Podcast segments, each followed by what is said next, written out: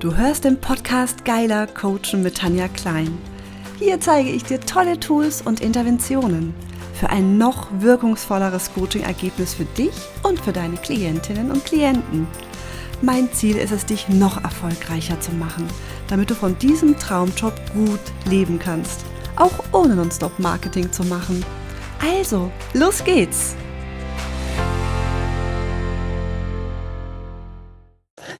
Willkommen, liebe Lea. Ich freue mich sehr, dass du heute bei mir bist. Ich freue mich auch super auf ein Gespräch mit dir wieder. Jetzt haben wir ja schon so lange nicht mehr gesprochen. Das stimmt. Und weißt du was, für ein paar meiner Zuhörerinnen, die dich noch nicht kennen, dachte ich mir, ich stelle dich mal kurz vor, weil ich kenne jetzt einige, die dich beim Jungfermann-Kongress erlebt haben. Da hast du ja ein sehr schönes Interview auch gegeben. Und heute geht es ja um das Thema Selbstbefriedigung oder Solo-Sex. Und ich finde zur Einordnung, warum du darüber reden kannst, ist es wichtig zu wissen, was du eigentlich so kannst. Und du hast ein sehr schönes Buch geschrieben, Dein Orgasmus. Und zwar speziell ein Workbook für Menschen mit Vulva. Und ich möchte mal kurz deine eigene Vorstellung da hinten vorlesen, weil ich finde die nämlich kurz und knackig. Ich finde es nämlich immer sehr schwierig, die richtigen Worte zu finden. Und da hast du so schön formuliert, Lea Holzfurtner ist klinische Sexologin mit Privatpraxis für Sexcoaching und psychologische Beratung in Berlin. Sie hilft Menschen mit Vulva und Paaren und Polykülen aller Geschlechter ein befriedigendes und selbstbestimmtes Sexualleben zu führen. Lea ist spezialisiert auf Libido- und Orgasmus-Herausforderungen und ist als sexpositive Expertin unter anderem in Projekten mit Bild und RTL zu sehen. Das als kleine Zusammenfassung, das ist ja schon, das, was ich so toll finde. Du hast so viele Wörter, wo viele sagen, hä? Polykül zum Beispiel. Magst du zwar vielleicht direkt aufklären für alle von uns, die das noch nie vorher gehört haben? Ja, und das ist auch gut, wenn ihr alle her sagt, weil dann denkt ihr ein bisschen drüber nach. Und ich finde es ganz wichtig, einfach äh, tatsächlich auch mit der Sprache doch ein bisschen auch zu arbeiten. Und in meiner Arbeit äh, sehe ich mich doch auch so ein bisschen als, als ähm, ja, als, als, als Wissensvermittlerin und da ist das einfach total wichtig. Polykül jetzt in dem Fall ist, dass ich eben nicht nur mit Paaren arbeite, sondern auch mit Polykylen, also Beziehungen aus mehr als zwei Partnern. Okay, und schon, und schon weiß man, was los ist. Ganz genau. Ich fand, also ich lese ja sehr, sehr viel, sehr gerne. Und dein, Büch, dein Büchlein ist ja relativ, ich sag's mal, schmal, aber das ist das Buch mit den meisten Begriffen, die ich noch nie vorher gehört habe. Und das im positiven Sinne. Also das ist jetzt nicht so, dass du, dass der Text schwer zu lesen wäre, ganz im Gegenteil. Aber immer wieder ist so ein Begriff, wo ich denke, ach, noch nie gehört. Und dann wird es ja auch immer schön erklärt, wo ich dachte, ach, das ist ja schon wieder interessant. Also du hast mir viel beigebracht zu diesem ach, Thema. Ja, wirklich. Also ja, das ist ein Profi wie du. Ja, ich habe ja selber ein E-Book zum Thema über Sex sprechen geschrieben und kannte die ja. nicht. Also du siehst, es ist äh, da wirklich ein Wissensdefizit. Und das ist ja nun mal auch ein Teil der sexuellen Intelligenz, wo du ja auch versuchst, mit deiner Arbeit zu fördern. Mhm, ganz genau. Und ich finde auch, dass Sprache da einfach dazugehört und ähm, sich ausdrücken können. Da haben wir ja auch beim letzten Mal drüber gesprochen, bei diesem Kongress, aber tatsächlich mal die Worte zu finden für seine eigene Sexualität und eben auch für Soloplay, für Masturbation, wie auch immer man es nennen möchte. Also auch dafür Worte zu finden, ist so der erste Schritt, um einfach zu verstehen, was brauche ich eigentlich und was braucht mein Körper, was möchte mein mhm. Körper, was tut mir gut. Und dann der zweite Schritt natürlich irgendwann auch, dieses Wissen dann eben auch, diese goldenen Wissensnuggets dann eben auch an Partner weiter weitergeben zu können. Und das ist halt wirklich so der absolute Grundstein für jede erfüllte Sexualität. Ich bin ja so ein visueller Mensch, ne? Wenn du sagst goldene Wissensnuggets, habe ich schon ein Bild, wie man da so liegt als Frau und überall so mit einem Textmarker so hier drücken, hier rein. das ist echt so Anleitung für die Frau. Nee, es ist total wichtig. Und weißt du, ich möchte genau mit dem Thema einsteigen, Sprache. Mhm. Weil du hattest in deinem Buch auch so schon erwähnt, man muss ja auch dafür ein schönes Wort finden. Und ich finde, was mich am meisten abschreckt bei dem Thema sind die Wörter Selbstbefriedigung und Masturbation. Ich finde, das sind solche Abtörner.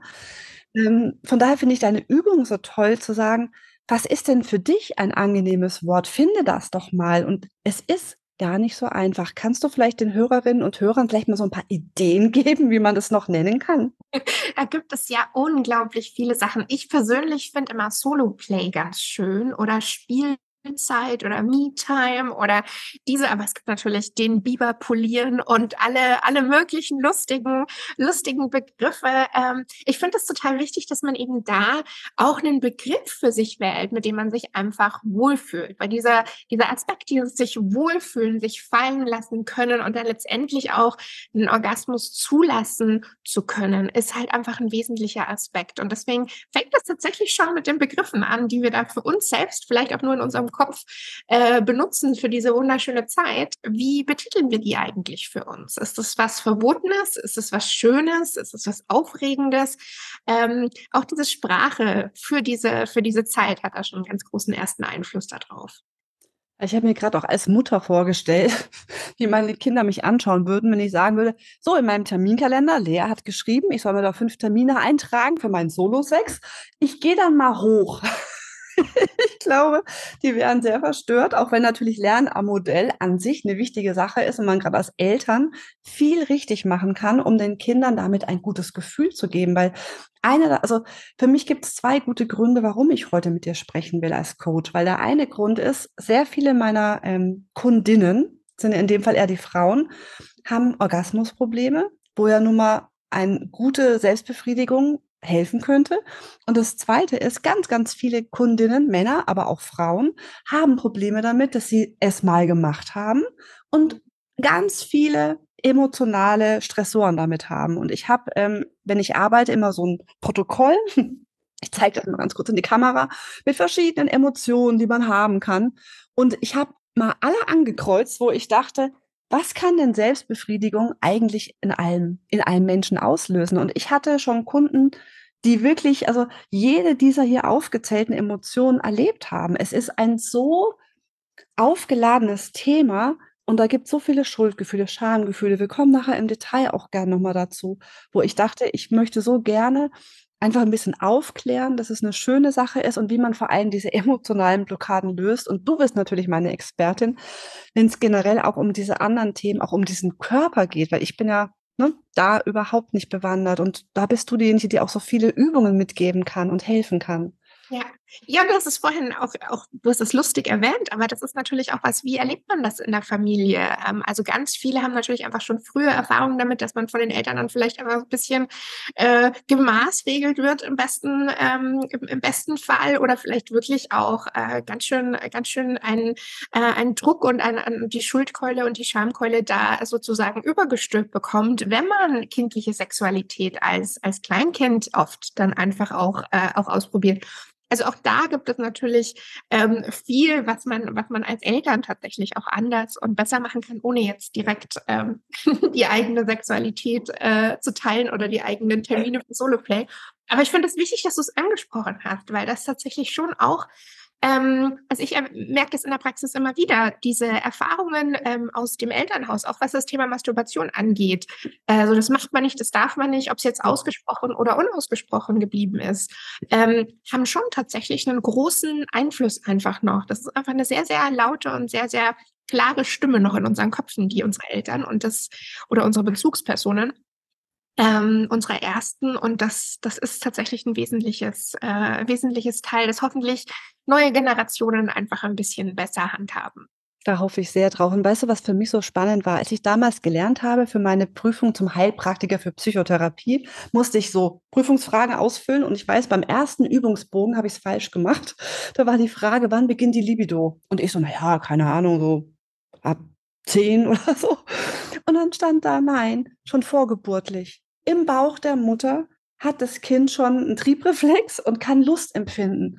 Und ich dachte so, wow, wusste ich nicht. Und dann hatte ich tatsächlich eine erste Klientin, die sagte, mein Kind hat, seitdem sie drei ist, im Kindersitz masturbiert und sie musste immer gucken, wenn sie den Kindergarten bringt, dass die rechtzeitig fertig ist und die anderen das nicht sehen. Wo ich dachte, das habe ich noch nie vorher gehört und war halt nicht Teil meiner Welt. Das fand ich total spannend, auch vielleicht mal beruhigend für andere zu hören, dass das normal sein kann.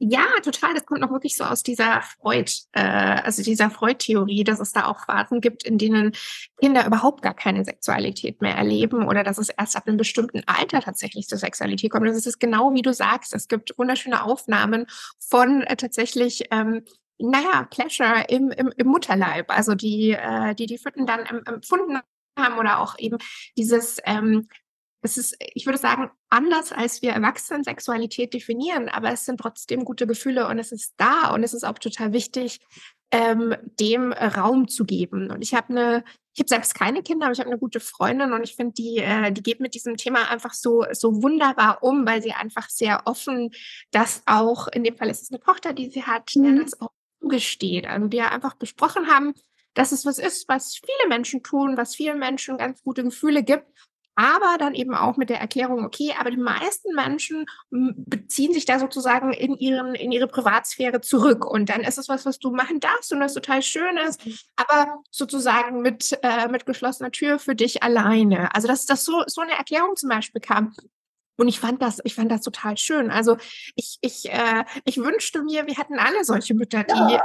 die solche, ähm, solche Sätze uns mitgegeben haben, dass das, ähm, dass das was Normales ist, dass das was ist, was, was viele Erwachsene, viele Menschen einfach genießen und dass das auch genossen werden darf. Also und ich finde das, ähm, wenn man sowas Kindern mitgeben kann, wie gesagt, da bin ich wirklich nicht die Expertin, selbst keine Kinder, aber das, was ich da gehört habe und was ich da sehe, ist einfach wirklich, äh, wirklich wunderschön. Ja, also kann ich nur voll und ganz äh, dir zustimmen. Ich finde das so wunderschön und vor allem, ich finde ähm, das so lustig, vielleicht hast du auch Sex Education auf Netflix gesehen. man hat ja schon, wenn man mit dem Thema sich ein bisschen auskennt, auch das Gefühl, wenn jemand das nicht macht, möchte man ja schon eher sagen, du, möchtest du dich denn nicht mal anfassen? Es würde dir gut tun, ne? Und auch da ist natürlich auch wichtig zu gucken, wo ist es im bestimmten Alter auch übergriffig, wo das vielleicht dann auch vielleicht blöd ankommt, ne? Aber ich finde es so schön, wenn man die Freigabe gibt. Ich habe so viele Klientinnen, die noch Schläge bekommen haben wenn sie erwischt wurden. Mhm.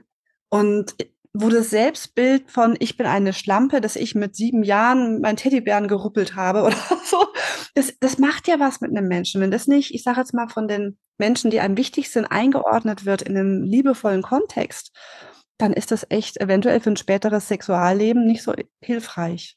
Ja, du, du sagst es. Also es ist wirklich richtig, richtig schädlich. Also das ist, ähm, ist ganz, ganz wichtig, dass, dass man da mit diesen, mit diesen Gedanken von Schuld und Scham einfach ausräumt. Und das ist was, was ich total oft in der Praxis sehe. Ähm, ich gebe dir nachher auch gerne noch eine Videoempfehlung mit. Ähm, schon ein ganz, ganz altes Video von Betty Dodson noch. Ich habe mir ähm, das aufgeschrieben. Das wollte ich unbedingt verlinken mit den genau. Divas, ne? mit den ähm, Self-Loving genau. Divas. 12 Self-Loving Divas, genau, das ist tatsächlich ein Video, das ich ganz vielen Klientinnen in der Praxis auch empfehle, weil wir klinischen Sexologen äh, empfehlen eigentlich fast immer Masturbation, weil es eigentlich für jede sexuelle Funktionsstörung wunderbare Vorteile bringt. Also wirklich, ich wüsste jetzt kein Thema, wo das in irgendeiner Art und Weise negativ sich auswirken kann.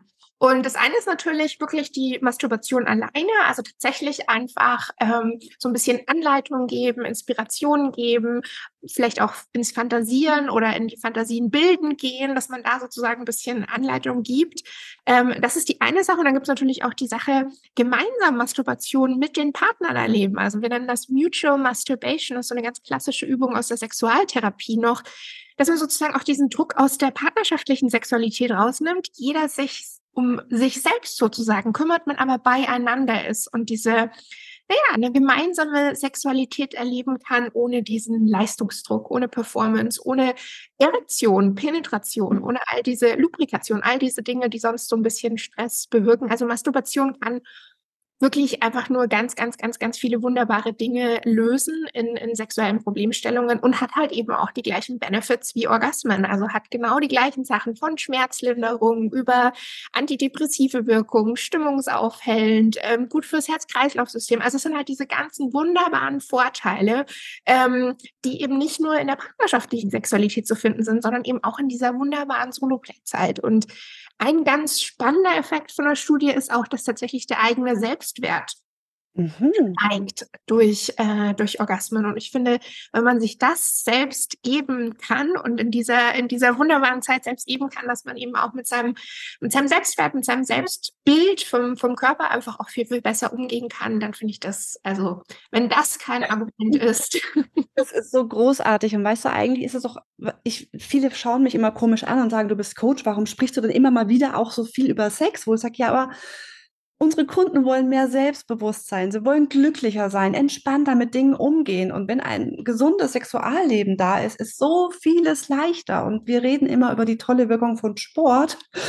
Aber ehrlich gesagt, sexuelle Befriedigung hat, ich würde mal sagen, mindestens die gleichen, wenn nicht noch mehr Benefits, weil eben hormonell dann doch noch mal wahrscheinlich ein paar mehr äh, Belohnungszentren äh, da aufgehen. Von daher, ich möchte einfach, dass die Menschen wissen, hey, man kann da mehr machen und es ist okay. Und ein Punkt, den du angesprochen hast, den finde ich auch ganz wichtig, weil es gibt ja einmal dieses, ja klar, wenn ich Single bin, darf ich das. Mhm. Aber ich kenne so viele, die in der Partnerschaft sagen, nee, aber jetzt ist ja nicht mehr okay. Und gerade bei Männern ist es ja so, dass häufiger doch die Frequenz, wie oft sie Sex wollen, etwas höher ist wie bei den Frauen. Und ich kenne ja jetzt auch, je nachdem, in welchem Alter ein Mann ist, auch das Thema, das für die Prostata ist ganz hilfreich wäre. Er hätte öfter mal die Möglichkeit, ähm, einen Orgasmus zu erleben. Das heißt, aus gesundheitlichen Gründen ab einem gewissen Alter ist es ja auch gerade für die Männer hilfreich, wenn sie eben ihre Sexualität auch in die eigene Hand nehmen, sprichwörtlich. Total. Ich, in einem Punkt muss ich dir widersprechen. Ja, sag. Und das ist diese, ähm, diese Idee, die du angesprochen hast, dass es bei Männern öfter so ist, dass sie mehr Sex haben wollen. Ich habe tatsächlich in der Praxis, ist das eigentlich ganz ausgewogen. Also ich habe auch immer wieder Paare, bei denen ist der äh, weiblich gelesene Teil mhm. ähm, der, der eigentlich mehr äh, Sexualität sich wünscht, mehr Sex möchte. Also wir sehen da in der, in der Praxis tatsächlich, es ist so ein und es ist dann oft ganz schwierig, weil eben das auch so ein Mythos, so ein Vorurteil ist, dass Männer doch eigentlich viel öfter und immer eigentlich bereit sein mhm. sollten, Sex haben wollen. Und dann ist es auch total schwierig, in einer Beziehung damit umzugehen, wenn dann eben der männlich gelesene Partner vielleicht einfach mal weniger Lust hat, weil das hat ja dann Riesenbedeutung gleich sofort. Das bedeutet ja dann, ähm, die Attraktivität ist nicht da, die Liebe ist nicht da, da stimmt was nicht, da ist ja alles völlig kaputt, wenn sozusagen diesem, diesem Schema nicht entsprochen wird. Deswegen verzeihe mir, dass ich da ganz oh. kurz, ganz kurz. Äh, da bin ich dankbar. Ja. Aber das ist, das ist tatsächlich sehr, sehr unterschiedlich. Aber ansonsten stimme ich dir total zu. Also es ist auch dieser Punkt, den du erwähnt hast, mit eben unterschiedlichen Libidos oder unterschiedlichem Verlangen nach Sex. Also auch da kann Masturbation in der Beziehung wunderbar schöne Ausgleiche geben. Und wie gesagt,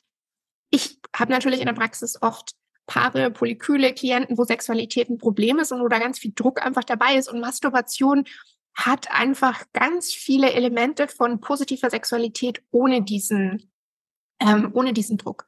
Äh, aber ich stimme dir auch total zu. Viele empfinden das tatsächlich in einer gewissen Art und Weise fast schon als Betrug am Partner oder an der genau. Partnerin. Ähm, wenn man in einer Beziehung masturbiert, ich würde sagen, das kommt auch so ein bisschen aus dem, was wir einfach gelernt haben, dass das, äh, wie gesagt, für Singles noch irgendwie okay, mhm. aber in einer Beziehung auf keinen Fall. Ähm, und ich finde, das, das finde ich unglaublich schade, weil es wirklich so ein wunderbares Mittel ist und so viele positive Effekte hat. Also deswegen ist es, ich hoffe, dass, dass alle, die so ein bisschen zuhören, vielleicht mal ein bisschen drüber nachdenken, wie sie das in ihrer Beziehung handhaben. Und vielleicht auch mal ein Gespräch mit den Partnern anstoßen. Wie, wie stehen wir eigentlich dazu? Also vielleicht ist es ja unausgesprochen, vielleicht passiert es, vielleicht ist da, sind negative oder positive Gefühle dazu da. Ähm, aber das Gespräch einfach auch mal mit dem Partner zu führen, wie man, wie man das handhaben möchte, wie man das, wie man das sieht, ist, äh, ist, ist schon, ist schon wunderbar. Und, und gerade bei dieser Mutual Masturbation, also wenn man gemeinsam gleichzeitig masturbiert, ist natürlich auch ein tolles Lernfeld. Man sieht ja, ja. auch wunderbar, was sozusagen, ähm, was die Partner gerne haben. Ja. Und weißt du, ich finde, eine Zahl kann auch viele entspannen, die das hören und vielleicht denken, das nur sie das machen. Ich habe in einem Buch gelesen, dass 78 Prozent weltweit das regelmäßig tun. Und von daher, ähm, ist, ich meine, die werden sich ja nicht alle irren. Also ich glaube, es ist schon was, wo Menschen machen, weil sie merken, es tut ihnen gut. Und dann sollten wir eher überlegen, warum, was hindert denn die anderen daran? Ne? Ja. Und es können ja sicherlich nicht alles Leute aus dem Vatikan sein oder von, der, von irgendwelchen äh, spirituellen Instanzen, wo sich das verbieten. Also von daher fände ich das tatsächlich, ich glaube, die Welt könnte auch ein friedlicherer Ort sein, wären wir vielleicht da entspannter und erfüllter.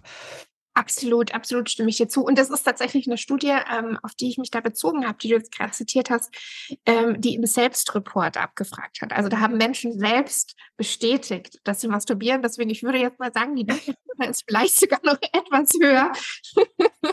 Aber ähm, ja, stimmt, es sind einfach im Prinzip alle. Und das ist, ähm, da können wir nochmal zurückkommen auf das Video, das ich vorhin angesprochen habe von Betty Dodson. Der, der ersten Videos, die ich dann wirklich immer auch Klientinnen mitgebe. Und es ist so ein befreiendes Gefühl, das zu sehen. Ich beschreibe mal kurz, was man in dem Video sieht. Also es ja. ist tatsächlich schon sehr outdated. Ich weiß jetzt gar nicht, wie alt es ist, aber ich würde sagen, mindestens schon 20, äh, 20, 25 Jahre. Also der Stil ist tatsächlich etwas, äh, etwas lustig erstmal so.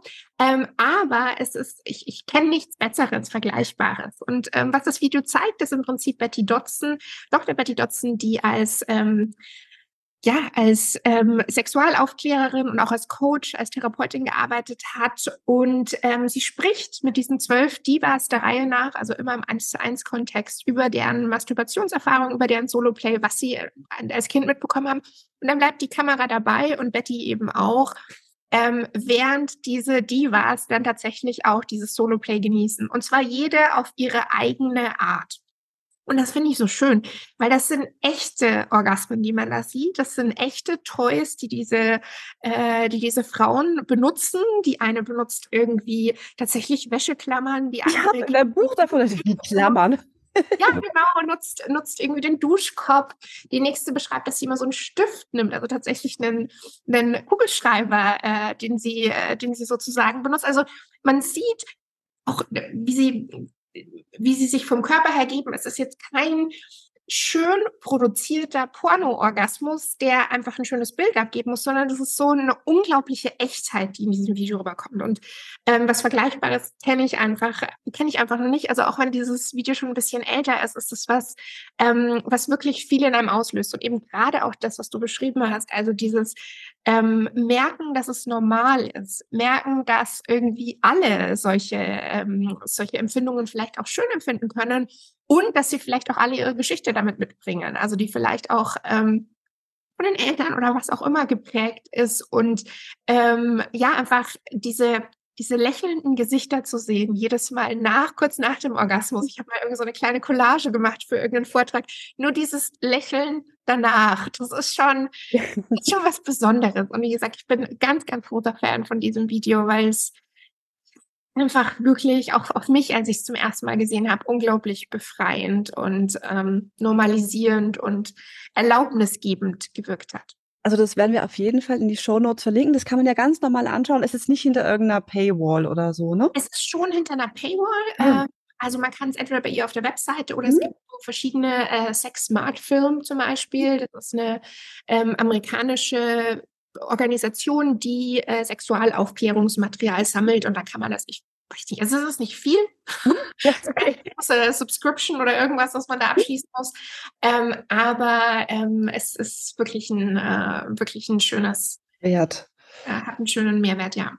Und ich finde für alle, die vielleicht Betty Dodson noch nicht gesehen haben, ist ja schade, dass sie leider nicht mehr unter uns weilt, aber ich habe bei Netflix ähm, Teil von ihrer Arbeit auch schon sehen dürfen, wo ich dachte, mein Gott, was für eine Pionierin ja. der weiblichen Lust. Also ja. was für eine tolle Frau. Sie hat ja selber auch Sachen entwickelt, um einfach die weibliche Lust noch zu vergrößern. Und ich finde diese Selbstverständlichkeit, die sie da einfach hat, so ganz, ganz toll. Und dieses Wort, was du sagst, mit diesem authentisch, ne? Wir haben ja immer diese Bilder in irgendwelchen unrealistischen Pornos im Kopf. Und ich glaube, dass viele Frauen vielleicht auch denken, mit mir stimmt was nicht, weil bei mir fühlt sich das anders an. Ich stöhne nicht so laut oder ich zucke nicht oder was auch immer. Mhm. Und dann zu sehen, okay, jeder Orgasmus ist anders und das ist okay. Und, und auch so diese Verantwortung, die man einfach mal vom Partner wieder zurückholt und sagt, ich bin da ja auch selber verantwortlich und nicht immer ja. zu sagen, mach du mich mal hier glücklich, ja. Das ist ja auch wieder Selbstwirksamkeit, was ich als Coach ja auch gerne immer unterstütze. Und es geht halt über das normale Mentale hinaus, auch fürs Körperliche. Ja, das ist ein richtig wichtiger Punkt, den du da ansprichst. Also niemand kann dir einen Orgasmus geben. Mhm. Du kannst nur lernen, was du brauchst, damit du ihn zulassen kannst. Orgasmen sind ja so ein bisschen wie Reflexe eher, die man, die man zulassen äh, lernen kann. Und ähm, ja, total wichtiger Punkt. Danke, dass du das nochmal so hervorgehoben hast, ja. Sehr gerne. Ich würde auch gerne mal einfach ähm, kurz die Emotionen teilen, die ich so erlebt habe, was alles so sein kann. Also Angst ist ja sehr häufig, ob das jetzt eine Angst ist, erwischt zu werden oder ähm, vielleicht auch die Angst, ich bin nicht normal, ich bin pervers oder so, ne? mit mir stimmt was nicht. Zum Teil wirklich bis zur Panik, ne? wenn, wenn ne, einer das erfahren könnte, was denken die über mich, werde ich verstoßen, schmeißt mich die Familie raus. Es gibt ja, dann kommen wir zum nächsten Ding, Spiritualität.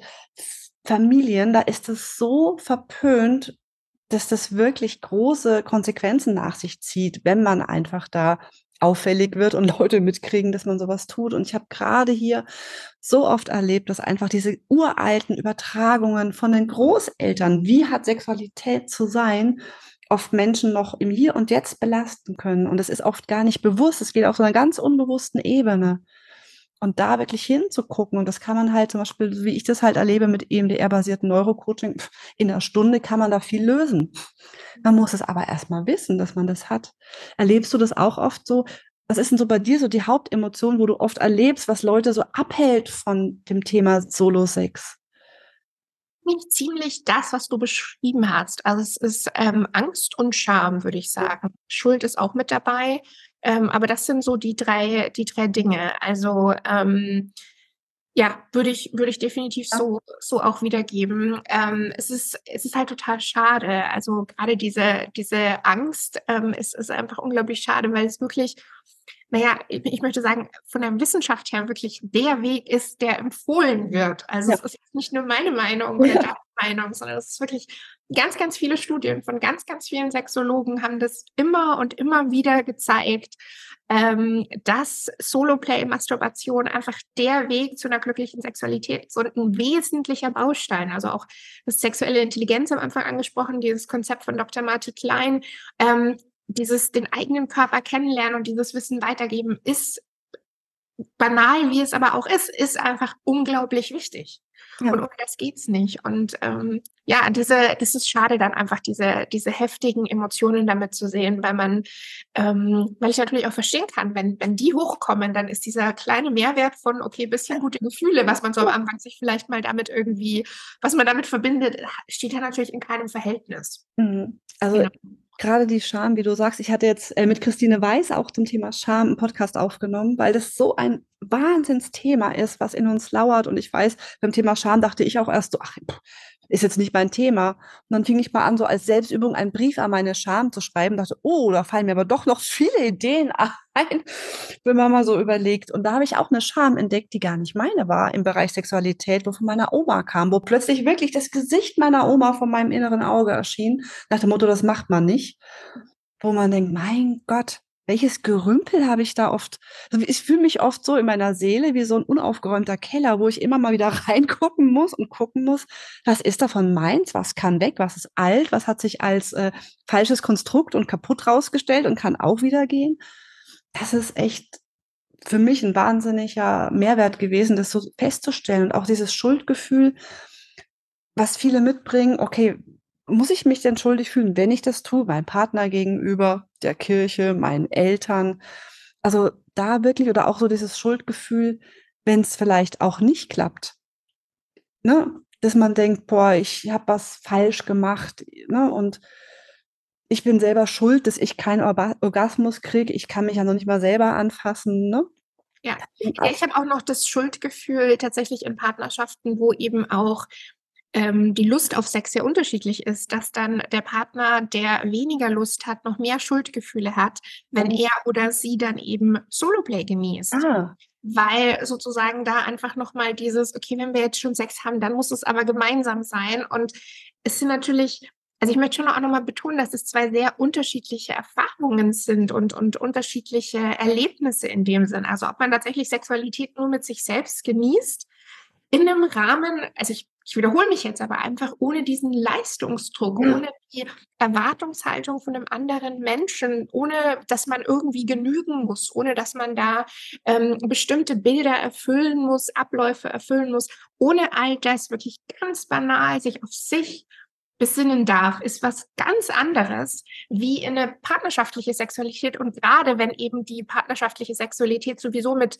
bestimmten Themen schon behaftet ist und, sage ich jetzt mal, schwierig ist, dann sind die unglaublich weit auseinander, diese beiden Sachen. Ja. Also gerade, gerade dann. Und das ist eine Schuld, die ich ganz oft mitbekomme, gerade von, von dem Partner, der dann weniger Lust empfindet, dass dann Masturbation komplett eingestellt wird oder dass das sozusagen beobachtet wird, wie, wie oft dann dieser, genau. dieser, dieser Partner dann masturbiert, der eben in der partnerschaftlichen Sex weniger Lust hat. Und das führt natürlich genau zum Gegenteil. Weil eigentlich ein eine schöne Sache von, von Masturbation eben auch ist, dass sie eigentlich die Lust fördert. Also wenn der Körper lernt, sexuelle Aktivität, auch wenn nur mit mir selbst, einfach nur sexuelle Aktivität, Berührung führt zu positiver Belohnung, dann hat der Körper natürlich mehr Lust auf Sex. Ganz einfache Lerntheorie. Und das funktioniert relativ schnell. Das heißt, gerade in solchen Situationen, ähm, wo ähm, Sexualität schwierig oder problembehaftet ist in Partnerschaft, ist Masturbation wunderbar, weil man einfach den Körpern wieder lernen kann, hey, da kommt was Positives. wenn ihr euch darauf einlasst, da kommt was sehr, sehr Schönes. Und ähm, allein das kann eben schon ähm, die Libido, die Lust auf Sex und dann eben damit auch auf den Partner einfach wieder steigern. Ja, finde ich, finde ich total wichtig. Und weißt du, einen Punkt, den fand ich auch in deinem Buch so hilfreich selbst wenn ich jetzt nicht den Leistungsdruck vom Partner habe, machen sich ja viele Menschen selber immer noch genügend Druck. Und wenn es nur der Zeitdruck ist. Und ich habe in einem Buch gelesen, dass es an sich, ich glaube, 20 Minuten in der Regel dauert, bis man als Frau zum Orgasmus kommt. Das heißt, wenn jetzt eine Frau sagt, so, ich habe jetzt hier fünf bis zehn Minuten Zeit, jetzt versuche ich es halt mal mit Selbstbefriedigung, ach, hat wieder nicht geklappt. ne? Und dann einfach gar nicht weiß, es ist normal, dass man sich vielleicht doch mehr Zeit nehmen darf damit auch ein Ergebnis rauskommt. Ne? Genau. Ähm, also gerade bei einem, also diese 20 Minuten sind tatsächlich noch eine Zahl von Betty Dodson, die sie ja. immer, wieder, ähm, immer wieder erwähnt hat, also um nochmal auf sie zurückzukommen. Und ähm, klar, vor allem wenn man jetzt wirklich so mit einem Kaltstart kalkuliert, also viel an Erregung passiert ja im Kopf. Wenn ich also jetzt wirklich sage, okay, ich zähle die Minute ab dem Moment, wo ich Masturbation betreibe und erst dann fange ich überhaupt an, mich zu entspannen, erst dann fange ich überhaupt an, Fantasien zu entwickeln, erst dann gehe ich überhaupt in eine Erregung. Ja, dann kann das, kann das schon mal dauern. Der Punkt ist halt wirklich auch, dass, dass, dass viel der Erregung, viel vom Erregungspotenzial und damit vom Orgasmuspotenzial ja im Kopf stattfindet. Also man kann ja auch, bevor man in die sexuelle Aktivität richtig reingeht, kann man sich ja schon in eine Art von, von Erregung ähm, entweder wiederfinden oder tatsächlich selbst bringen durch diese Fantasien und durch den Gedanken. Und ähm, ja, du, du hast vollkommen recht, dieser Zeitdruck, den man sich auch selber macht, äh, gerade das ist tatsächlich ein sehr, sehr, sehr großes Phänomen bei, ähm, bei Menschen mit Vulva in, in, in Partnerschaften, diesen, diesen Druck, ähm, schnell genug sein zu müssen. Menschen mit Penis haben gesellschaftlich eher den Druck, sich eher Zeit lassen zu sollen und sich dem irgendwie anpassen. Ist natürlich auch wieder sehr vorurteilsbehaftet. Ich sage nicht, dass das für alle, für alle Paare und für alle Menschen mit Vulva oder Penis so gilt. Aber es zeigt ja nochmal, dass es auf alle Geschlechter wieder diesen Effekt hat, dass man einem bestimmten Bild ähm, oder auch nur dem Bedürfnis des Partners sich angleichen muss. Und Sexualität ist total individuell. Und ähm, ich finde es halt da auch total wichtig, dass man dann so ein bisschen einen Schritt zurück macht, gerade wenn zum Beispiel dieses Zeitdruckthema auch so ein Thema ist. Und ähm, ja, Sexualität für sich einfach anders definiert. Und wenn man nicht die Zeit misst, die der Penis in der Vagina verbringt, dann ähm, kommt dies auch dieser Zeitgedanke ein bisschen, äh, ein bisschen mehr Leichtigkeit und dann kann man auch ähm, beide Bedürfnisse von beiden Partnern, der der länger braucht in Anführungsstrichen und der der schneller ist in ganz großen Anführungsstrichen auch einfach viel mehr Genüge drehen, weil einfach Sex nicht nur diese Zeit des Penis in der Vagina äh, ist, sondern einfach viel, viel mehr. Ich habe noch eine wichtige Frage. Nicht ganz viele Frauen, die ich kenne, sind ja oft in einem Alter, wo sie auf der einen Seite berufstätig sind, aber auch noch Kinder haben. Oft, wir wissen ja immer noch, dass größere Teile der Hausarbeit trotz alledem immer noch bei der Frau liegen. Das heißt, das Thema Zeit übrig haben ist nicht einfach. Und dann ist ja auch Gelegenheit macht Liebe. In dem Fall auch Gelegenheit macht Solo-Liebe. Wenn jetzt zu dir so eine Frau kommt und sagt, ja, ich würde ja gerne öfter mal. Aber kannst du mir einen Tipp geben, wann soll ich das denn unauffällig in meinen Zeitplan machen? Hast du da Tipps für diese viel beschäftigten Mütter, die eigentlich immer entweder ein Kind zu Hause haben oder einen Mann, der neben ihnen im Bett liegt und vielleicht wollen sie vielleicht nicht schon am Anfang gemeinsam nebeneinander masturbieren? Ja, nein, es ist tatsächlich ein, ein, ein wesentlicher Punkt. Also, ähm, und ich glaube, das hat was mit, mit dem, was wir am Anfang besprochen haben, so dieses Selbstwert und Selbst, Selbstliebe tatsächlich im eigentlichen Sinne dann auch was zu tun. Also es geht darum, dem Ganzen irgendwie auch wieder Priorität einzuräumen. Und es ist, das ist tatsächlich ein, ein Prozess und eine Entscheidung in einer gewissen Art und Weise auch, weil es gibt diesen banalen Satz, man, man hat keine Zeit, sondern man nimmt sie sich. Und ein bisschen muss ich da auch die Verantwortung wieder zurückgeben an, äh, an die Klientin oder an den Klienten, der da mit, mit, mit so einer Thematik kommt. Ähm, es gibt jetzt nicht die eine, die eine Lösung, aber es gibt tatsächlich die Möglichkeit, sich einfach, und deswegen mag ich das so gern, diese Termine mit sich selbst zu machen. Da kann man einfach vorher schon mal gucken, okay, wann sind alle Kiddies weg? Wann ist Partner weg? Wann ist irgendwie Oma, Opa da, die aufpassen? Oder ähm, wann bin ich im Homeoffice oder wie auch immer. Also mhm. Sich wirklich Zeiträume einfach finden, die man dann, äh, die man dann vielleicht freischaufeln kann. Aber ich, ich respektiere natürlich total, dass gerade berufstätige Mütter ähm, oder berufstätige Väter auch, dass das, dass das unglaublich schwer ist, da, da Zeit zu finden. Aber es ist ja, vielleicht nochmal wichtig, sich nochmal die Benefits alle vor Augen zu rufen. Was ist denn nicht alles an wunderschönen, äh, wunderschönen Vorteilen hat? Und eine Sache, das ist vorhin gesagt, Betty Dodson ist ja leider verstorben. Ähm, ich glaube, die war 96 oder so. Und wenn man sie sich anschaut, ich hätte sie vielleicht allerhöchstens auf 71 geschätzt. Das ist tatsächlich auch ein Effekt von regelmäßigem Sex und regelmäßigen Orgasmen, der in ein paar Studien jetzt mittlerweile schon nachgewiesen wurde, dass man ähm, jünger geschätzt wird als das tatsächliche Lebensalter. Also vielleicht ist das ja dann doch nochmal auch noch so ein allerletzter Überzeuger. Beauty-Tipp. Und weißt du, Beauty-Tipp. ich musste gerade so schmunzeln, weil mir kam eine Idee. Ähm, ich habe ja auch ein Kinderbuch geschrieben zum Thema Mama meditiert, wie man Kindern halt erklärt, warum mal ab und zu mal die Mutter sich zurückzieht und dabei nicht gestört werden will. Man könnte natürlich auch sagen, okay, einmal die Woche oder wann auch immer. Man muss halt dann gucken, je nachdem, wie laut man stöhnt, im Badezimmer oder wo auch immer man meditiert. Aber man kann ja vielleicht auch einfach diese Meditationszeit, die man an sich für sich nutzt, auch gucken, ob man die ab und zu mal umwidmet. Also als kleiner Tipp so. also kam jetzt gerade, wo ich dachte, Mensch, wie, was kann ich denn meinen Klientinnen und Klienten da als Idee mitgeben? Weil Badewanne, ja, okay, ne? Manchmal hat man Glück und wird eben beim Baden auch mal nicht gestört. Aber das ist so eine Zeit, wo meine Kinder gelernt haben, wenn Mama sagt, jetzt meditiert sie, dann, dann werde ich auch nicht gestört. Und von daher vielleicht hilft dieser Tipp der ein oder anderen oder ist vielleicht eine Zusatzmotivation, auch mit Meditation anzufangen, weil natürlich das beides auf eine, auf gute Telomere einzahlt und auf eine gute Gesundheit. Absolut, das finde ich eine schöne Idee. Gefällt mir. Meditationszeit. Ich würde auch gern noch die anderen Emotionen kurz mit dir besprechen, weil das ist, wie gesagt, ja so viel. Ich habe ähm, zum Beispiel Wut ist eine Motivation oder eine Emotion, die ja auch oft ist so eine Wut einmal nach außen. Ne? Warum sind die anderen dagegen? Warum darf ich das nicht? Aber vielleicht auch eben diese Wut auf sich selber. Warum will ich das? Oder warum kann ich das nicht? Oder warum will mein Partner vielleicht, dass ich das mache? Gibt ja auch, dass das dann der Partner sagt, ja, hm, ich habe jetzt heute keine Lust, mach, mach's dir halt selber. Also ich glaube, Wut kann auch eine Emotion sein, die da immer mal wieder mit korreliert. Trauer, mhm. wenn eben es nicht funktioniert. Wenn man vielleicht auch merkt, jeder macht's, aber ich habe gar kein Bedürfnis und es macht mich vielleicht sogar traurig, weil ich anders bin, weil ich irgendwie denke, ich bin da irgendwie zurückgeblieben. Ne? Kann ja auch sein. Oder Ekel.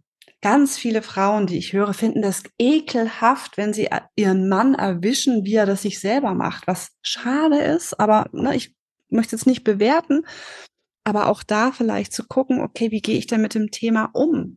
Und was, warum, warum, warum reagiere ich so? Was verbinde ich damit? Und ich glaube, das ist auch oft dieser Kontext, der Männern zugeschrieben wird. Was machen die dabei? Weil für ihre Fantasie ist ja manchmal vielleicht irgendein Heft oder eine pornografische Darstellung hilfreich, wo die Frau vielleicht ablehnt und diese Ablehnung betrifft vielleicht eher das als den Akt selber. Erlebst du das auch oft, dass da Ekel ein Thema ist bei dem? Ähm, ich habe jetzt gerade Wut war das erste, wo ich mich erinnert ja. habe, tatsächlich an eine Sitzung, an eine Sitzung letzte Woche. Ähm, das war eine Klientin und wir saßen am Schluss da und haben die Wut einfach mal in Kissen, äh, in Kissen gehauen. Ähm, und das war so eine Wut, weil sie, ja, so ein bisschen, wie du das beschrieben hast, so eine Mischung aus Wut und Trauer, ähm, was sie alles an ähm, Falschinformationen mitbekommen hat und an wirklich, an wirklich, ähm, ja, da möchte ich das Wort Ekel benutzen, wirklich ekligen Sätzen von, von der Mutter jetzt in dem Fall, ähm, so zum, zum, zum Thema, was Sexualität für Frauen bedeutet und ähm, was Frauen überhaupt für eine Sexualität haben dürfen. Ähm, also da war ganz viel von meiner Seite sehr viel Ekel da und die war halt einfach nur unglaublich wütend und diese dann bei mir in der Praxis zu sitzen und einfach viele dieser Sätze einfach auch so ein bisschen erklärt zu bekommen und äh, aufgeklärt zu werden über wie, wie die Realität einfach ausschaut. Also da war ganz, ganz intensive äh, Wut da und einfach auch so diese, Zeit verloren zu haben, in der man sich diese Art von, von Lust nicht gönnen durfte. Und jetzt, ähm, jetzt damit irgendwie umgehen zu müssen und wieder irgendwie Zeit zu verlieren mit dem ganzen, äh, mit dem ganzen Aufarbeiten. Also da war so viel Wut und so viel Trauer da. Und ähm, ja, das ist äh, war, war, war eine sehr, sehr, sehr heftige Sitzung tatsächlich auch, aber sie ist mit einem Strahlen rausgegangen. und als wir dann dieses Kippen da, wie gesagt, so ein bisschen eingehauen haben, also das hat sich da, glaube ich, ganz, äh, ganz viel gelöst. Dieser Ekel-Gedanken verstehe ich auch. Es ist auch ähm, ich bin ein großer Fan von Fantasien und von Fantasierennen ähm, und ähm, empfehle das auch wirklich immer an, an, an Klientinnen und Klienten, einfach erstmal so ein bisschen rauszufinden, was, was ist eigentlich meine Kernfantasie, was ist so das, was mich wirklich wirklich anhört, was ist das, was mich wirklich excited, also was, was ist es, was ich da sehen will, was, was wäre das so in meinem Kopfkino, wenn ich Pornoregisseur wäre, was würde ich schreiben, also solche, solche Dinge und ähm, da komme ich natürlich auch immer wieder an diese, an diesen Punkt, wo, und das ist tatsächlich ein bisschen ausgeprägter einfach bei Frauen oder bei, bei, bei weiblich gelesenen Personen. Ich glaube, weil sie einfach anders aufgewachsen sind. Ähm, ich glaube, äh, männlich gelesene Personen wachsen einfach schon, äh, schon ganz lange mit einem, mit einem, mit einer Erlaubnis, dass Pornografiekonsum okay ist auch. Und das ist bei, bei vielen weiblich gelesenen einfach nicht so. Und ähm, da ist so eine Art auch noch so ein Widerstand und so ein, so, ein, so ein Ekel und so eine Angst, jetzt auch mit sich zu beteiligen am Ausbeuten von anderen Frauen im Prinzip. Also das ist auch nochmal so dabei, dass wenn man jetzt Pornos genießen würde oder in, in solche Fantasien gehen würde, dass man im Prinzip sich daran beteiligt. Das ist total, darf ich kurz unterbrechen, das ist total spannend, Lea, weil Werte werden, äh, wenn ich damit arbeite, aus zwei verschiedenen Gründen angesprochen. Das eine ist, jemand übergibt sich zum Beispiel oder macht irgendwas, was ich eklig finde.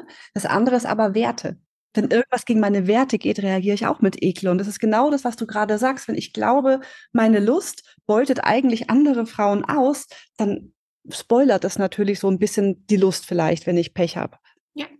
Und es basiert auf Wahrheit. Natürlich wird nicht jeder Porno ethisch produziert, das muss man mhm. einfach mal sagen. Mhm. Ähm, da gibt es auch jetzt ganz viele tolle ähm, neue Bewegungen, also feministische Pornos, wirklich ethisch produziertes Pornomaterial, Paaren, die sich selbst zu Hause filmen und, äh, und, und Einzelpersonen, die da wirklich in dem ganzen Prozess involviert sind und ähm, wo man auch die Szene des Konsens vorher noch sich mit anschauen kann, zum Beispiel, dass alle, alle Darsteller darüber drüber gesprochen haben. Also es gibt da wirklich tolle Sachen jetzt, also auch Polita Papel, Erika Lust, äh, da gibt es wirklich ein paar, paar tolle Namen auch, die sich da wirklich gut einsetzen. Wo man hoffentlich auch diesen Gedanken so ein bisschen versuchen kann, hinter sich zu lassen. Aber das ist ein wesentlicher. Also den, äh, dieses sich nicht beteiligen wollen an dem Ausbeuten, ist gerade beim Thema Fantasieren und bei Pornos angucken und ist das erlaubt oder nicht ein Riesenthema. Und ich glaube, Vielleicht ist das auch ein, auch ein Aspekt, warum man das ungern beim Partner beobachtet, weil man einfach diese, naja, auch einfach diese Themen im Kopf hat. Ja, und weißt du, ich meine, wenn du jetzt natürlich, ich, ich kann mich an Fälle erinnern, wo eine Klientin den Verlauf im Internet sich angeguckt hat von ihrem Partner und natürlich schockiert es dann, wenn du, was weiß ich, einen Partner hast, der eventuell homosexuelle Pornos anschaut oder Sex mit Tieren oder ich möchte gar nicht noch Schlimmeres bedenken, was in den Bereich Illegalität fällt. Aber das macht natürlich was mit dir und deinem Bild vom Partner. Andererseits ist es so, dass natürlich viele Männer erschrocken sind, wenn Frauen fantasieren von Dingen, die sie nie erleben wollen. Es gibt ja immer wieder diese Geschichten, dass Frauen von der Vergewaltigung träumen, die sie nie haben wollen, aber ein Teil davon sie natürlich trotzdem kickt. Und ich glaube, da im Grunde genommen ins Gespräch zu kommen, zu sagen, hey, äh, ich, das ist jetzt vielleicht nichts, was ich will, aber es gibt einen Aspekt, wenn ich sehe, der trotzdem, wo mein Körper reagiert. Ich glaube, das ist eine ganz heikle Geschichte, wo ich mir auch vorstellen kann, manchmal ist weniger reden mehr. Also ich weiß nicht, was du da empfiehlst, aber ich könnte mir vorstellen, dass so manche mancher Partner, manche Partnerin vielleicht so erschrocken ist, dass ich denke, die Fantasie ist vielleicht auch manchmal okay, dass sie bei der Person selber bleiben darf. Ich sag, mal so, ich hatte eine Kundin, die wollte Sex mit dem besten Freund von ihrem Mann. Nicht in Wirklichkeit, aber es hat sie der Gedanke angemacht. Ich glaube, sowas würde ich nicht ihr empfehlen, dass sie diese Idee mit ihrem Mann teilt. Ähm, ja, also ich finde, eine Sache würde ich da gerne mitgeben und oder nochmal betonen, du hast das ja schon so ein bisschen angesprochen, dass es halt einen Unterschied gibt an Fantasien. Also es gibt zweierlei Fantasien. Die einen, die wir so eine Art als Wunsch für uns haben und die wir eigentlich wirklich gern umsetzen möchten. Und dann gibt es aber eben auch diese Fantasien, die wirklich nur das bleiben sollen. Also da ist kein Wunsch des Umsetzens in irgendeiner Art und Weise da, sondern da ist einfach nur die Idee, die als Kopfkino zu benutzen, als, als Erregungssteigerung, ähm, äh, als, als unser persönliches Pornokino oder was auch immer. Also es ist wichtig zu wissen, dass Fantasien, auch wenn man die mit dem Partner teilt, dass es nicht bedeutet, das ist meine Fantasie A, ich erzähle dir jetzt davon und morgen machen wir bitte Fantasie A, sondern es kann auch einfach nur ein Teil sein von, hey, das ist das, was mich, äh, was mich wirklich kickt. Ich habe keine Lust, es auszuprobieren, mhm. aber ähm, ich möchte mir auch selber diese, diesen Druck endlich mal nehmen, das immer verheimlichen zu müssen. Du bist der Mensch, mit dem ich alles teile. Ich teile das jetzt auch mit dir. Vielleicht hast du ja auch so eine etwas, ähm, etwas andere Fantasie, die du dich vielleicht noch nicht getraut hast zu zeigen. Lass uns doch mal drüber sprechen, lass uns diesen Druck rausnehmen, lass uns dieses, lass die von diesem Podest herunternehmen, weil sie nicht mehr sind als, als das, was wir da draus machen. Und vielleicht sind es wirklich einfach nur Bilder im Kopf, die wir genießen. Aus welchen Gründen auch immer. Nicht, weil wir in irgendeiner Art und Weise ähm, eine gestörte Sexualität haben, sondern ähm, weil das was sehr Menschliches ist. Also ich habe auch Letzte Woche habe ich mal wieder ein Buch nochmal gelesen, das ich schon mal gelesen habe. Ähm, das heißt, jetzt warte mal, ähm, Tell Me What You Want. Mhm. Ähm, gibt es, weiß ich nicht, ob es das mittlerweile schon auf Deutsch gibt. Das ist im Prinzip ein Buch über eine der größten angelegten Studien zum Thema Fantasien in äh, Amerika. Also irgendwie 5000 Menschen wurden da befragt zu ihren Fantasien. Und ähm, das ist sozusagen die nicht wissenschaftliche Zusammenfassung als, als, als Buch dazu. Und ähm, da sieht man einfach mal, dass wirklich auch eben fast alle Fantasien haben und Fantasien auch tatsächlich proaktiv benutzen, dass es was total Schönes ist und eben auch das nochmal belegt, nicht jede Fantasie wollen wir umsetzen. Also erstmal nicht in Panik geraten, wenn irgendein Partner mit einer Fantasie kommt. Das ist erstmal nur was Wunderschönes, dass er die teilen möchte oder dass sie die teilen möchte. Und ähm, ja, wie gesagt, vielleicht möchte derjenige diese Fantasie gar nicht umsetzen, sondern einfach nur als Gedankenspiel teilen. Und das, das kann, kann was Schönes sein. Aber wie gesagt, kann auch was sehr Verschreckendes und was sehr Einschüchterndes sein. Also ich verstehe jeden, der da sagt, okay, da mache ich mir echt Sorgen, das zu teilen. Oder ich mache mir Sorgen, nachdem das jetzt geteilt wurde. Mhm. Also bin ich total bei dir. Mhm. Ich glaube, als Coach fände ich total wichtig, meiner Klientin oder meinem Klienten die Erlaubnis, sich selber zu geben, jede Fantasie erregend finden zu dürfen. Mhm. Na, weil es ist ja oft so ein Punkt, und gerade als wir beim Thema Scham waren, habe ich auch mit Christine Weißer gesprochen, das Antidot von Scham ist es zu teilen. Mhm. Und wenn ich, wenn es mit der besten Freundin ist und zu sagen, du, hör mal zu, ich, äh, keine Ahnung, ich stehe auf Sex mit dem Toaster. Was? Findest du das jetzt krank oder bin ich jetzt komisch? Und einfach, in, ich glaube, in 99 Prozent der Fällen erlebt man einfach jemanden, der sagt, du, ich finde dich weiterhin okay und ich würde es dir nicht empfehlen, könnte vielleicht Verbrennungen bringen, aber äh, es ist okay, dass du dich davon erregen lässt. Ja, also dieses mit dem richtigen Menschen teilen hilft so sehr, weil da lernt man halt kennen, dass die meisten ja doch auch ähnlich, ähnliche Dinge haben, wenn auch vielleicht nicht mit dem Toaster. Ein sehr weit hergeholtes Bild wahrscheinlich. Total. Also so ein, genau weil wir das ja immer so tabuisiert haben, wird ja diese Scham noch größer. Also es ist ja genau das, was du jetzt gesagt hast. Dass, also wie gesagt, allein schon deswegen finde ich es schön, wenn man es aus der Schamecke rausholt und wenn nicht mit dem Partner, dann eben mit einem anderen geliebten Menschen oder einem vertrauten Menschen teilt oder vielleicht das selber einfach mal nur aufschreibt ins Tagebuch. Kann ja auch schon sehr befreiend sein, einfach mal sich selber das einzugestehen, dass das das heimliche, verruchte ist, über was man gerne nachdenkt, dass man sich aber noch nie erlaubt hat, einfach zu formulieren. Also auch das kann schon super hilfreich sein. Am Schluss habe ich drei Emotionen, die für mich ein Stück weit fast zusammengehören. Nicht empfinden mhm. kann stressen, dass ich mich streichle und ich merke, bringt mir nichts. Und das nächste ist Hilflosigkeit, weil ich weiß ja vielleicht gar nicht, was ich tue. Und da kommst du gleich wieder ins Spiel.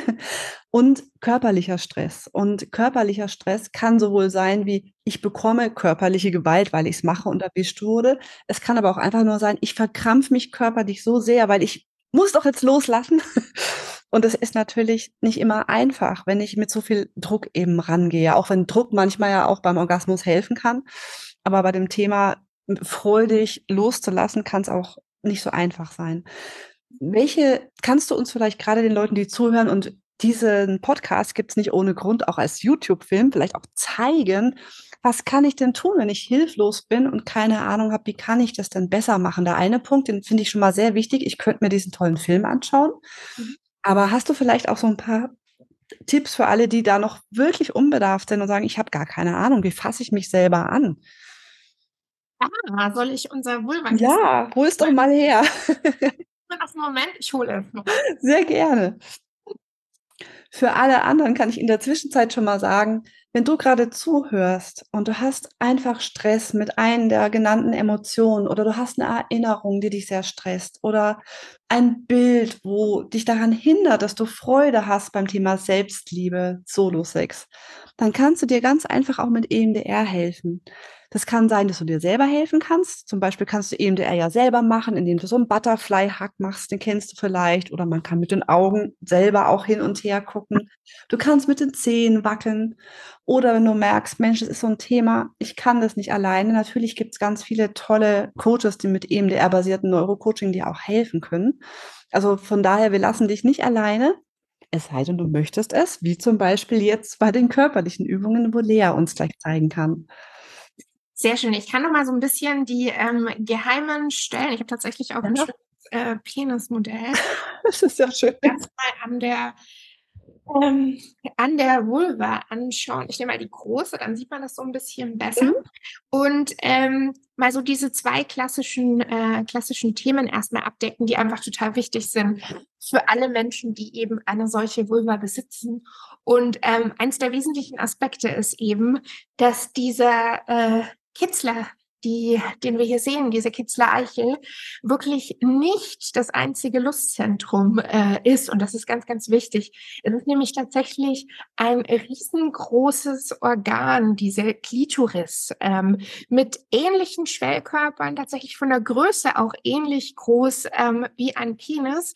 Und ähm, das Schöne ist, dass halt wir an dieser Klitoris-Eichel, dieser einzelne Teil, den wir, der einzige Teil, den wir sehen können, natürlich unglaublich viele Nervenenden haben. Aber viele Menschen mit Vulva empfinden es tatsächlich auch als ein bisschen zu intensiv. Das kann tatsächlich auch sich fast schon schmerzhaft anfühlen, ähm, da Stimulation zu machen. Das heißt, es ist wirklich auch einfach schön, so ein bisschen zu gucken, wie können wir denn diese innere Klitoris stimulieren? Und ähm, einer der großen Geheimtricks ist so ein bisschen versuchen, hier mhm. hinter, äh, hinter der Klitoris-Eichel diesen Körper der Klitoris tatsächlich zu fühlen. Es ist auch so ein schönes Erlebnis, das eigentlich mal wahrzunehmen, dass da eigentlich so ein großes Organ noch da ist, das man vielleicht vorher noch gar nicht mitbekommen hat.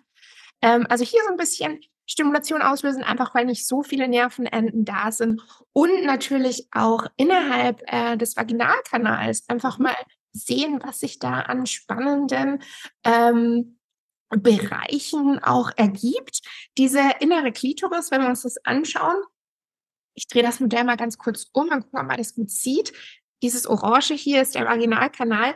Diese Klitoris sitzt ja direkt über diesem Vaginalkanal. Das ist die Harnröhre. Und das, was man früher so als G-Punkt bezeichnet hat, ist im Prinzip genau dieser Bereich. Also genau der Bereich, der die innere Klitoris dann durch die Vagina, ich stecke hier mal kurz meine Hand, mhm. das wäre so dieser früher benannte G-Punkt, jetzt COV-Fläche. Also genau das kann man auch durch die, durch die Vagina, durch den Vaginalkanal stimulieren. Also die äh, Idee oder der Tipp ist einfach so ein bisschen herauszufinden, wie man diese innere Klitoris äh, tatsächlich stimuliert bekommt und was das vielleicht für, ähm, für unterschiedliche neue Sensationen auch einfach so ein bisschen auslösen kann. Genau. Ähm, für Menschen mit Penis äh, wollen wir ja nicht vernachlässigen. Hier vielleicht auch mal so ein, zwei Bereiche, die sich ganz spannend anfühlen können. Wie immer ist es so, äh, fühlt sich nicht für jeden spannend an, äh, kann auch für andere vielleicht überhaupt nicht schön sein, aber es ist mal wert, einfach mal hinzugucken. Und einer der wirklich intensivsten oder ähm, nervenstärksten Bereiche des Penis ist halt dieses Frenulum, also da, wo äh, die Vorhaut sozusagen zusammenwächst, fast schon. Ähm, das ist einer der Bereiche, die sich an einem Penis ganz, ganz spannend anfühlen können. Und ähm, gerade in der, in der Masturbation, zum Beispiel auch diese dieser Bereich oder auch wenn man, äh, wenn man mit dem Partner gemeinsam spielt, hat es einen ähnlichen Effekt wie die innere Klitoris äh, zu suchen. Das ist so ein bisschen ähm, nochmal ein spannender, äh, spannender neuer Bereich, den man sich anschauen kann, der vielleicht auch einfach nochmal, ähm, ja, nochmal neue Emotionen, neue Sensationen äh, hervorholt. Ja, super. Du, ich danke dir, weil ich kann wirklich nur empfehlen, für alle, die es hören, sich da für diese Sequenz mindestens mal den Film anzuschauen, weil es ist für viele, also ich, dieses Unwissen über unsere weibliche Anatomie, das ist so groß und ich bin immer wieder überrascht. Also ich, wenn man sich mit dem Thema beschäftigt, kriegt man es ja dann mit, aber wenn nicht, wer weiß denn, wie groß dieser Bereich der Klitoris ist oder dass eben, wie du oft auch sagst, jeder Orgasmus klitoral kommt und sich keine Frau, die bei nur durch Penetration keinen Orgasmus kriegt, da braucht sie sich nicht schlecht fühlen, weil es einfach anatomisch halt häufig so ist. Ja, also das finde ich so wichtig, drum bin ich dir so dankbar, dass du die Zeit nimmst. Ich würde gerne am Schluss vielleicht noch einen Tipp aus deinem Buch auch mitgeben, den ich sehr gut finde und wo viele Frauen vielleicht verwundert sind, die jahrelang den Orgasmus vortäuschen, dass sie ihn nicht so hinkriegen. Und beim Thema Solo-Sex Thema Solo-Sex ist es ja einer deiner Tipps, dass man Fake it till you make it praktiziert. Erklär mal warum.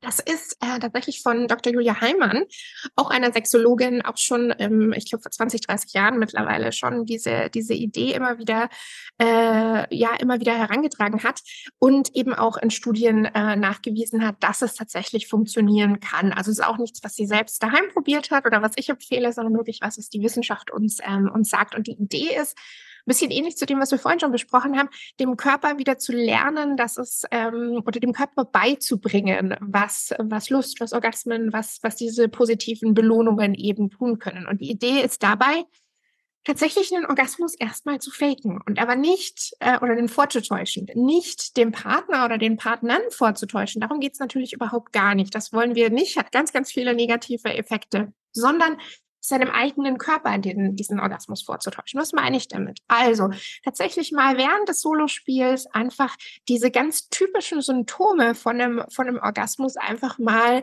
spielen, mal überspielt darstellen. Also wirklich zu atmen, wirklich laut zu atmen vielleicht irgendwie die Hüften zu bewegen, in den, äh, den Kopf nach hinten zu schmeißen, ähm, einfach mal so richtig auch körperlich ähm, in, in die Bewegungen, in die, äh, in die, ähm, ja, in, in, in die Bewegungen gehen, die man bei einem Orgasmus erwartet, was einfach nur mal so ein bisschen auch lockert, auflockert und dem Körper vielleicht auch gute Erinnerungen ähm, bereit, äh, bereithält. Und man kann, es gibt da wirklich ähm, spannende Studien natürlich in Kombination mit anderen Übungen, da wirklich einem Körper einfach beibringen, dann tatsächlich einfach auch diesen Loslasseffekt, dieses Loslassen äh, zum Orgasmus und den Orgasmus erleben zu können, tatsächlich lernen. Und das ist eine, finde ich, sehr, sehr schöne Übung, ähm, die man, äh, die man mal einbauen kann, auch wenn man sich da vielleicht erstmal ein bisschen kitschig und komisch vor, vorkommt dabei. Aber einfach mal so richtig Atmung, Körperbewegungen, Hüfte, Muskeln, die man da so an und äh, anspannt und, und, und loslässt. Einfach mal alles, was wir so über Orgasmen wissen, was da, was da oft sich an Symptomen zeigt, einfach das mal so ein bisschen verstärken und mal gucken, mal gucken, was passiert und was der Körper damit macht, ob er das vielleicht so ein bisschen als Anstoß nimmt, ähm, wirklich in diese Richtung des Orgasmus dann auch zu gehen. Ich muss dann immer so an Harry und Sally denken, an diesen wunderschönen Film, wo sie den Orgasmus vortäuscht, während sie in Salat isst und dann die Nachbar, am Nachbartisch die Frau sagt, ich will genau das, was sie hatte. also das ist eine der besten Szenen, die ich je im, in Filmen gesehen habe, die ich immer wieder zitieren möchte. Habe ich denn noch irgendeinen wichtigen Tipp vergessen, Lea, wo du sagst, Mensch, beim Thema Selbstbefriedigung, das ist noch was, wo wir vergessen haben, wo noch wichtig ist, hier und jetzt einfach zu erwähnen? Nein, ich finde tatsächlich, du hast so viele spannende Themen angesprochen und mir so, so viele gute Fragen gestellt. Also wirklich so die wesentlichen Aspekte, ähm, alle von den Benefits von Orgasmen und regelmäßiger Sexualität bis zu kleinen Tipps, Bewegungen, ähm, auch so die Emotionsregulation, wie man damit umgehen kann, was man sich anschauen kann. Also wir haben ja wirklich einige Dinge jetzt in diesen paar Minuten gemeinsam durchgegangen. Vielen Dank dafür. Dann freue ich mich. Ich möchte nochmal für alle, die es nicht kennen, wie gesagt, auf dein Buch verweisen, weil es ist ein ein Workbook. Es ist ja nichts, was von jetzt auf gleich klappt. Und für alle, die einfach Probleme haben mit Vulva und Orgasmus, die können einfach total gut dein Buch lesen, dein Orgasmus. In Amazon kann man es bestellen, man kann es auf deiner Seite auch schön sehen. Ich werde auch natürlich dich sehr gerne verlinken. Und ich kann nur wirklich sagen, es ist für das eigene Wohlergehen einfach so ein wichtiger Faktor, dass es einem gut geht. Und ich weiß als Coach, dass es für eine Paarbeziehung, eine gesunde Sexualität so hilfreich ist man einfach viele Probleme oft gar nicht hat, weil man einfach so viel Freude über anderes hat und man eben nicht nörgeln muss über irgendwas, was einen ärgert. Ne? Dass ja. es einfach total Sinn macht, sich die Erlaubnis zu geben, sich diesem Thema zu widmen und dem mehr Priorität wie bisher vielleicht zu geben. Von daher tausend Dank dass du wirklich uns deine Zeit geschenkt hast. Und für alle, die mehr von dir sehen oder hören wollen, gib uns noch einen Tipp. Wo kann ich dich denn aktuell noch sehen? Genau, am einfachsten ist das über meine Website. Das ist mhm. äh, sexcoach.berlin oder tatsächlich auch über Instagram, ähm, wo ihr euch auch ein bisschen über meine, meine Arbeit informieren und auf den Laufenden halten könnt. Das ist auch genauso sexcoach.berlin. Und ähm, ich freue mich natürlich, wenn ihr ins Buch reinschnuppert, in, äh, in deinen Orgasmus ähm, oder tatsächlich auch direkt ein Coaching bei mir bucht. Ähm, nach Stranger Sins ähm, hat sich das jetzt auch so ein bisschen erweitert. Das heißt, ich habe nicht nur die Praxis in Berlin für die Berliner, sondern biete das mittlerweile auch online an. Also das heißt, gerne auch außerhalb von Berlin mir dazu Anfragen schicken. Für alle, die Stranger Things noch nicht kennen, magst du vielleicht noch einen Satz formulieren, was man da vielleicht bisher verpasst hat? Oh ja, das ist natürlich auch ganz wichtig. Wenn ihr aber mal angucken wollt, was, äh, was macht die Lea so im Coaching, wer ist eigentlich die Lea, dann guckt euch gerne mal Stranger Things bei RTL Plus an.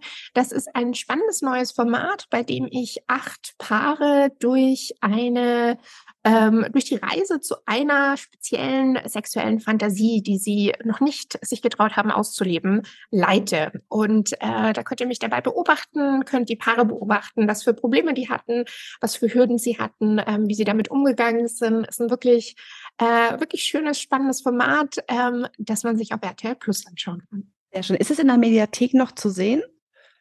Bei RTL Plus könnt ihr es anschauen. Also das ist mhm. tatsächlich über den Streaming-Dienst. Dadurch, dass man äh, Sexualität auch sieht, mhm. nicht im, äh, im ganz normalen linearen TV, sondern man muss tatsächlich wegen der Alters, äh, wegen der Altersbeschränkung über den Streaming-Dienst sich das Ganze anschauen. Also ihr könnt wirklich dabei sein, während dann auch diese Fantasien ausgelebt werden und danach und davor und dazwischen kommen die Paare immer mal wieder zu mir in die Praxis und wir sprechen über diese Themen. Vielleicht kriegt man da ja auch ein paar Fantasien für das Thema Solo-Sex mit. Von daher ist es vielleicht ja, auch ein ganz guter Input-Kanal. Da, da, waren tatsächlich sehr, sehr spannende Sachen. Also wir hatten viel von Cockolding, also ein Partner, der sich gewünscht hat, dass seine Frau mit acht weiteren Männern Sex hat, während er zuschaut, über Dreier, über Tantra, ähm, BDSM, Spanky. Da war ganz, ganz viel und ganz, ganz äh, ganz, ganz spannende Themen dabei. Paare, die schon 20 Jahre zusammen sind, noch ganz, ganz frisch zusammengekommene Paare. Also da ist ein ganz guter Mix dabei, kann man viel mitnehmen.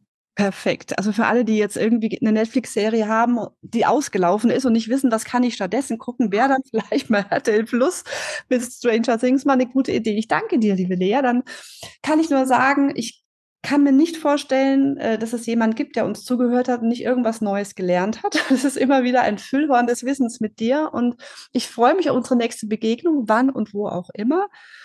Und ja, schick dir ganz, ganz liebe Grüße nach Berlin und danke natürlich dir, lieber Zuhörerin und Zuhörer, dass ihr uns bis jetzt zugehört habt. Das war schön und wir freuen uns natürlich auch immer beide über Rückmeldungen. Das heißt, wenn ihr uns schreiben wollt, Kontakte sind ja verlinkt, sind wir auch gespannt, wenn ihr irgendwelche Sachen mit uns teilen wollt rund zum Thema Solo-Sex.